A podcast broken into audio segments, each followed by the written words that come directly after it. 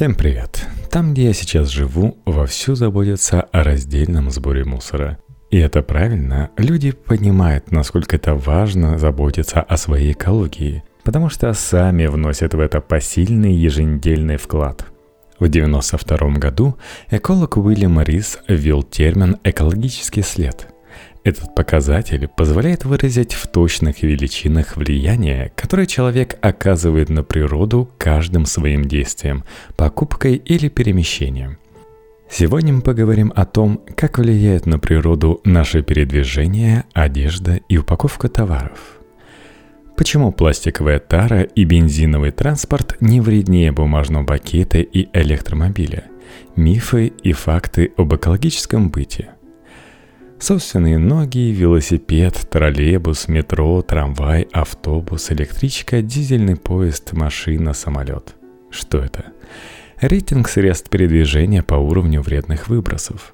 Давайте для начала поговорим о самом известном способе быть экологичным. Приключение электроники в стране этики. Сейчас в мире около 2 миллионов электромобилей – их число постоянно растет. Производители позиционируют свою продукцию не только как престижный и не имеющий выхлопа транспорт, актуально для загазованных городов первого мира, но и как несравнимо более экологичный, чем машины с двигателем внутреннего сгорания. Стоит посмотреть рекламу Теслы с закадровым голосом Карла Сагана, читающего текст о нашем единственном доме. И кажется, что нужно начинать копить на Model S. Иначе планету не спасти. Но экологичнее ли электромобили, чем обычные машины в действительности? Не совсем и не обязательно. И уж точно не в той степени, как об этом говорит реклама. Тизеры вроде 0 граммов СО2 на километр пробега, никаких выбросов, попадающиеся в описание электрокаров, всего лишь маркетинговый ход. Перемещение из точки А в точку Б физически не может протекать с нулевым уровнем выбросов – даже когда мы просто идем по улице, на ходьбу тратится энергия съеденной нами пищи, которую тоже надо было произвести, потратив ресурсы и выделив в атмосферу СО2Э. Другое дело, что выбросы из прямых, сгорание топлива в баке, превращаются в непрямые, использование заранее заготовленного электричества. В итоге загрязнение атмосферы сдвигается во времени и пространстве. Оно происходит не на наших улицах, когда мы жмем на газ, а на электростанции в процессе производства электричества, необходимого, чтобы зарядить Теслу или Nissan Leaf. Объем выбросов СО2Э, который сэкономит автомобиль за время своей жизни, то есть его реальная экологичность, напрямую зависит от того, как вырабатывалось электричество для подпитки этого транспортного средства. Если энергия в стране зеленая, ветряки, атомные станции, да, атомные станции, ГЭС, Экономия выбросов будет большей, если грязная от сжигания природных ископаемых меньшей. Кроме того, надо учитывать и экологический след от производства самого автомобиля, а он значительно выше, чем от изготовления средней машины с ДВС – Согласно результатам исследования группы ученых из Брюссельского свободного университета, проведенного на материале нескольких стран Евросоюза, даже при запитке исключительно грязной энергии электромобиль за свой жизненный цикл сэкономит около 25% выбросов СО2Э. Выходит, что этот транспорт полезен в любом случае. Но, к сожалению, на деле не все так радужно. Производство батарей для машин связано не только с выбросами СО2 эквивалента – неизбежное следствие практически любого технологического процесса, но и с добычей и обработкой никеля и кобальта. В обоих случаях это весьма грязная индустрия. Именно из-за разработки никелевых месторождений российский Норильск уже много лет не покидает верхних мест в рейтинге самых экологически неблагополучных городов мира. А прилегающая местность теперь представляет собой яркий пример апокалиптического пейзажа – Вспомнить только, как в 2016 году воды реки Талдыкан окрасились в кровавый цвет. По данным проведенного в 2016 году расследования Amnesty International, на шахтах Демократической Республики Конго, где добывается примерно 60% мирового объема этого металла, в тяжелых условиях работает около 40 тысяч детей, причем многим из них всего по 8-10 лет. Неутешительные выводы Amnesty недавно подтвердили журналисты из CBS. Тесла уже заявила, что будет покупать сырье исключительно у ответственных поставщиков, то есть добытое в шахтах США. Но запасов американского кобальта может просто не хватить, чтобы покрыть растущие потребности рынка электромобилей. Что насчет жилья? С ним все более-менее ясно. Соблюдайте заповеди, данные нам в социальной рекламе перестроечного СССР. Экономить электроэнергию и тепло, не тратить зря воду, Замените старые лампочки современными, и будет вам счастье. LED-технология действительно помогает сберегать ресурсы. Во-первых, такие устройства поглощают меньше электричества, а во-вторых, служат дольше.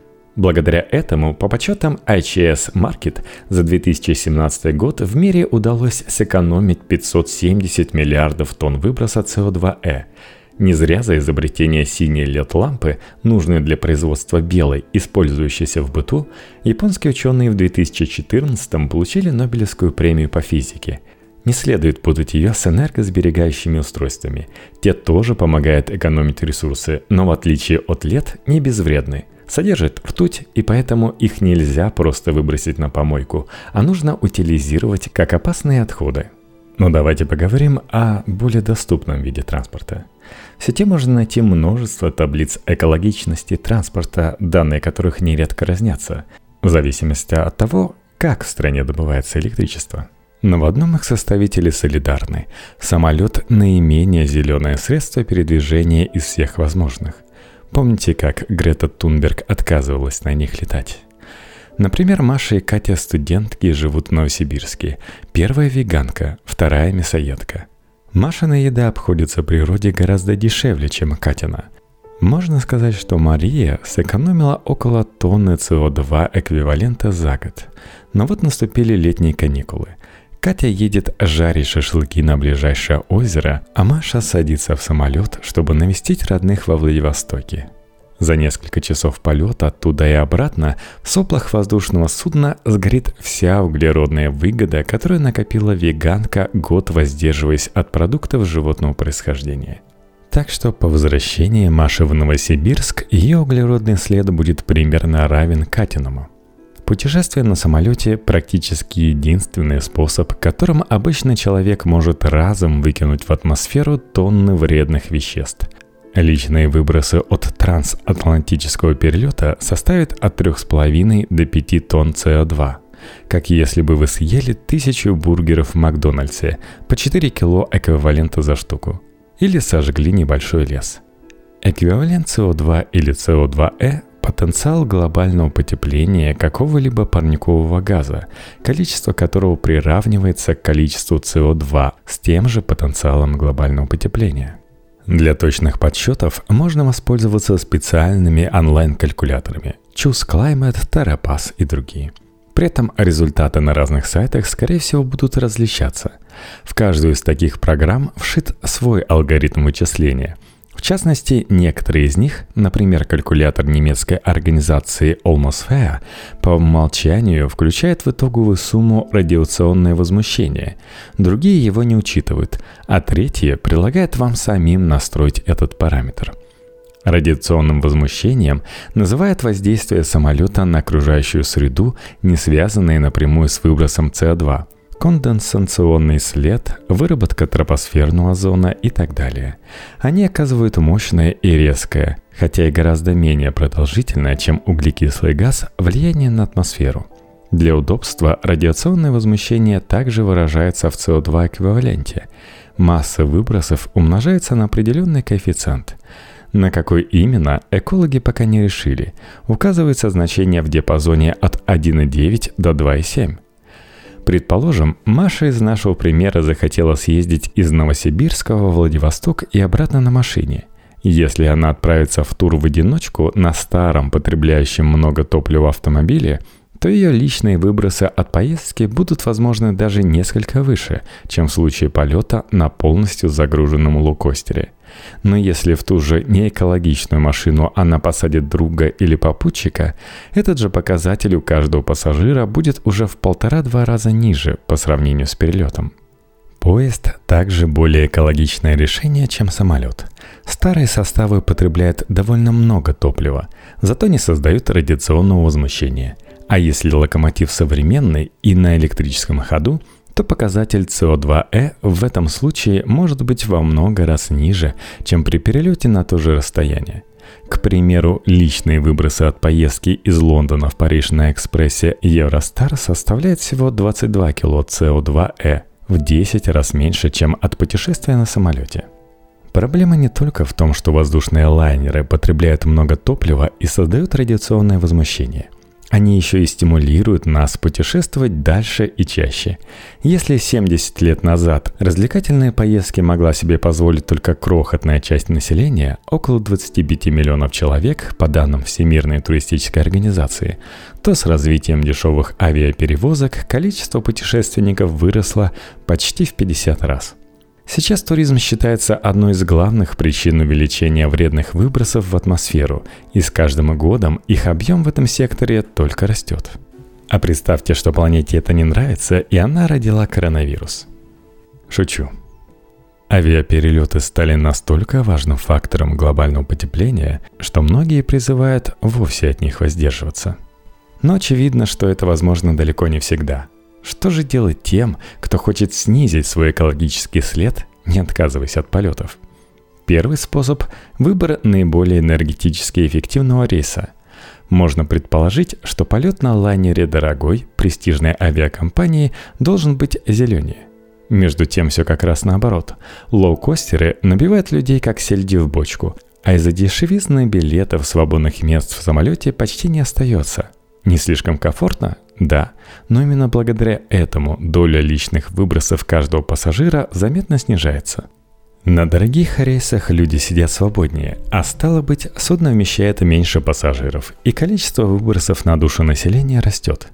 Кроме того, у таких авиакомпаний обширный флот, в котором, как правило, много старых энергетически неэффективных самолетов. Как следствие, все гиганты рынка вроде Lufthansa, British Airways, SAS не поднимаются выше середины рейтинга экологичности, за исключением KLM, единственной из крупных престижных компаний, добравшейся в прошлом году до 13 места. А элитные авиаперевозчики типа Qatar Airways плетутся в конце списка. Эконом-класс выгоднее бизнеса не только с финансовой точки зрения, но и экологически. Последний вмещает меньше людей, а значит на перевозку каждого из них уходит больше ресурсов. Второй способ предполагает не сокращение выбросов от полета, а их компенсацию. Например, полетел из Москвы в Токио, внес 20 евро на счет организации, восстанавливающей уничтоженные леса Эфиопии – Отправился рейсом Нью-Йорк-Лондон, пожертвовал 30 долларов на экологичные педальные насосы в Индии. Программа индивидуального углеродного возмещения создана по образу и подобию Киотского договора 1997 года. Эта схема позволяет государствам и крупным корпорациям покупать дополнительные квоты на выброс СО2 эквивалента у других стран и компаний, не использовавших их. Таким образом, вычислив объем выбросов от своего полета с помощью онлайн-калькулятора, пассажир переводит определенную сумму на счет проектов, которые в будущем с большей или меньшей долей вероятности должны помочь экономить аналогичное количество CO2e. На данный момент одна тонна оценивается примерно в 10 евро – Сфера индивидуального возмещения развивается очень быстро. Многие авиакомпании уже завели собственные углеродные отделы. К примеру, Brussels Airlines поддерживает проект замены плит для готовки в Уганде и программу, направленную на более эффективное расходование воды в Кении. Кафе «Пацифик» спонсирует инициативу по использованию биогаза во Вьетнаме, а Люфтганза вносит свой вклад в развитие энергетики в селах Эфиопии и оснащение этих районов солнечными батареями. Адресаты большей части проектов возмещения – бедные общины третьего мира. Это непростое совпадение. Во-первых, причинить добро в развивающихся странах можно с гораздо меньшими финансовыми потерями, чем в Европе или США – во-вторых, людям, как правило, приятнее вкладываться в социальные проекты. В-третьих, улучшать производство в развитых регионах бессмысленно. Если Германия или Польша выбросит в атмосферу меньше СО2Э, чем планировали, они продадут неиспользованную квоту соседям, компаньонам по Киотскому договору. Описанная схема может использоваться не только для компенсации выбросов от полетов. Уже развиваются платформы, к примеру, Посейдон, которые должны обеспечить автоматическое возмещение всей активности человека через сеть блокчейн. Казалось бы, разумная инициатива, приносящая результат, но и она подвергается мощной и во многом заслуженной критике – Причина первая и основная – на данный момент человечеству, по крайней мере той его части, что потребляет больше всех, уже не обойтись без сокращения экологических расходов. Если богатые и обеспеченные будут считать пару долларов в год, потраченных на благие нужды, достаточной компенсации неограниченного потребления экологические проблемы нам не решить. Причина вторая – углеродное возмещение – идеальный инструмент гринвошинга, то есть создание зеленого имиджа без реальных действий, направленных на сохранение природы. За первые 20 месяцев работы своего углеродного отдела компания British Airways возместила меньше 0,01% произведенных ею парниковых выбросов. По итогу мы имеем ловкий имиджевый ход и практически никакой пользы для природы. Правительство Великобритании обещало возместить все выбросы от климатической встречи G8, проведенной в 2005 году, но так и не сделало этого из-за бюрократических проволочек. Третья причина состоит в том, что трудности нередко возникают на местах во время реализации таких инициатив. Далеко не все программы возмещения надежны. Сама схема открывает простор для мошенничества. Клиенты в державах первого мира – адресаты в странах третьего – и проверить что-то при всем желании иногда бывает непросто. Компания Future Forests продавала снижение парникового эффекта за счет посадки деревьев в Шотландии. Покупатели были уверены, что она занимается восстановлением зеленых насаждений сама. Но в действительности государство сделало бы это и так, без всяких усилий со стороны компании. Кроме того, даже вполне достойным и честным фирмам не всегда удается доказать, что снижение выбросов стало следствием их деятельности. Существуют специальные системы сертификации, которые отсеивают мошеннические схемы и бестолковые проекты. Самый известный из них – «Золотой стандарт», если вы все-таки решите сделать свой перелет углеродно-нейтральным путем индивидуального возмещения, вкладываться лучше в программы именно этой системы – но и совсем к доступному. Вещевой потоп зеленой индустрии моды. Если в викторианские времена люди могли носить одну и ту же одежду, включая белье десятилетиями, то сейчас коллекции брендов вроде Sara и H&M обновляются уже не раз и не два в сезон, а чуть ли не каждую неделю. Маркетологи добиваются того, чтобы люди покупали и выкидывали вещи как можно чаще – Средний американец выбрасывает 36 килограммов одежды в год, и большая часть этих вещей, около 80%, попадает не в секонд-хенд или на переработку, а на свалку. Первый путь лучше второго. Можно заново использовать хотя бы часть природных ресурсов, которые были затрачены на изготовление одежды. Эти расходы не маленькие. На один комплект футболка-джинсы уходит около 10 тысяч литров воды – Однако сбор и переработка одежды также требуют траты ресурсов и природных, и человеческих, труд сортировщиков. Кроме того, в этом случае неизбежны качественные и количественные потери. Из старых джинсов нельзя сшить новые. Можно только добавить малую часть переработанного материала, около 20%, в свежее сырье. Еще из отслужившей свою одежды делают изоляцию для домов, тряпки для автомоек и прочие вещи – качеству которых не предъявляются высокие требования. Но спустя какое-то время все равно они окажутся на свалке. Секонд-хенд тоже не панацея. Одежда fast fashion, как правило, менее крепкая и не рассчитана на долгие годы использования. Когда от нее отказывается первый хозяин, она уже в настолько плохом состоянии, что покупать такую вещь никто не хочет – до распространения fast fashion жители третьего мира готовы были приобрести практически любую подержанную одежду из Штатов и Европы. Сейчас же значительную часть секонд-хенда не удается пристроить даже в беднейших африканских странах. Индустрия переживает кризис перепроизводства. Только вот бьет это не по ней самой, а по окружающей среде – Никому не хочется прослыть уродом, грубящим планету, так что гиганты fashion один за другим принимают экологичные меры. Greenpeace недавно выпустил рейтинг зеленых марок одежды. В авангарде оказался H&M с их программой сбора и переработки старых вещей. На первый взгляд идея неплоха, но если присмотреться к цифрам, становится немного грустно. В 2013 году, к примеру, было собрано около 3000 тонн старой одежды – это при том, что в 2012 по данным эко-журналистки Люси Зигл из Guardian, на производство новых вещей компания потратила не меньше 200 тысяч тонн только одного хлопка. У H&M уйдет 12 лет на то, чтобы использовать всего 1000 тонн собранного вторичного сырья. Такую же массу новой одежды компания производит примерно за 48 часов – Озеленить fast fashion индустрию в ближайшие годы не получится при всем желании. Что же делать, если мы хотим снизить экологичный след от одежды, но менять ее при этом чаще, чем люди и джентльмены во времена королевы Виктории? Тут все просто. Нужно скорректировать собственный образ жизни, взяв за ориентир базовый принцип «ноль отходов». Выбирать вещи, сделанные из качественных материалов. Они прослужат дольше – не чураться секондов. Наведываться туда можно и за покупками, и для того, чтобы, наоборот, сдать что-то новое. Меняться одеждой с друзьями. Познакомиться с апсайклингом. Но прежде всего, не покупать лишнего. Даже если вещи будут переработаны, это не вернет целиком всех затраченных на них ресурсов.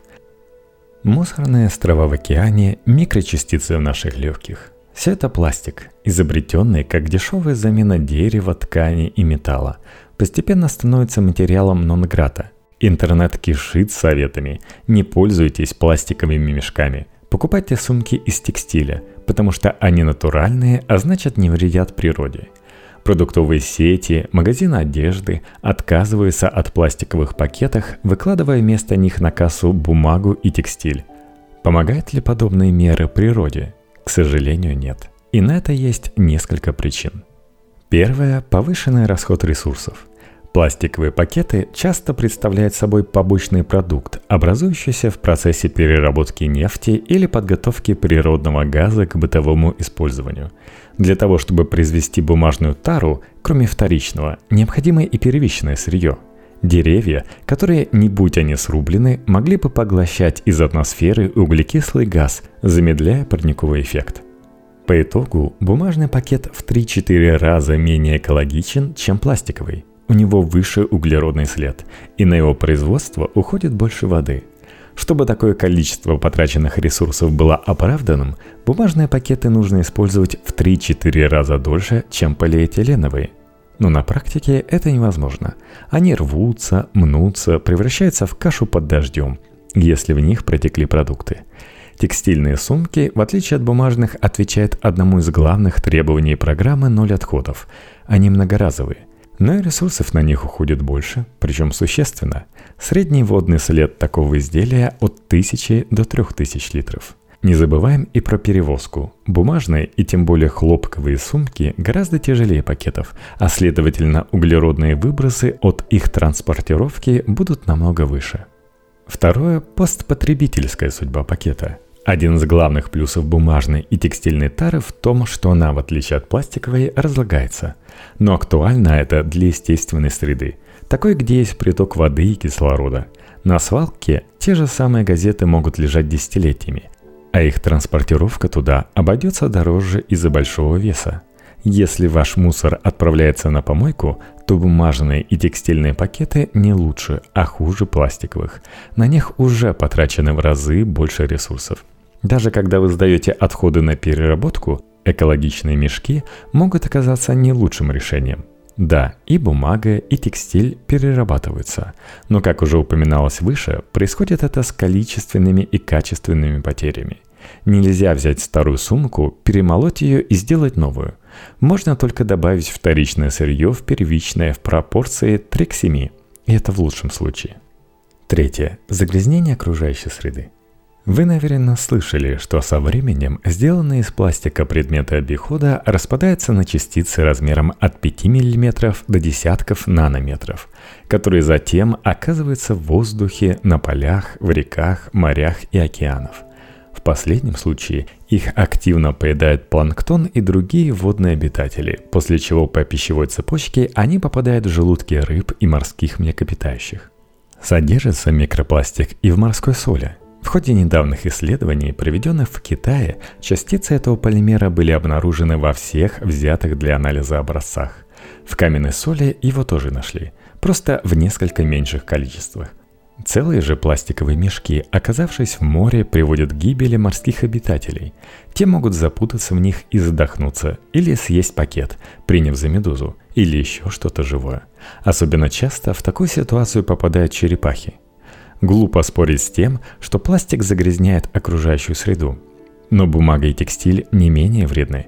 Бумажное производство связано с выбросами в воздух свинца, оксидов азота, серы и других токсичных веществ. Еще больший вред оно наносит водной среде. Вспоминается ситуация с целлюлозным бумажным комбинатом на берегу Байкала. Хлопок ничуть не экологичнее. Его производство привело, например, к исчезновению Аральского моря. Использование всех без исключения пакетов пагубно сказывается на окружающей среде – Просто пластик вредит природе, только когда его выбросили, а бумага и текстиль уже на этапе производства. Выход один. Использовать как можно меньше тары. Ходите с пластиковым пакетом полгода, а потом сдаете его на переработку? Отлично. Одна и та же текстильная сумка на много лет? Замечательно. И самое главное, неважно, бумажный или пластиковый пакет вы выбираете, важно, что и в каких количествах туда кладем – Проблема возникает не из-за того, что мы предпочитаем один материал другому.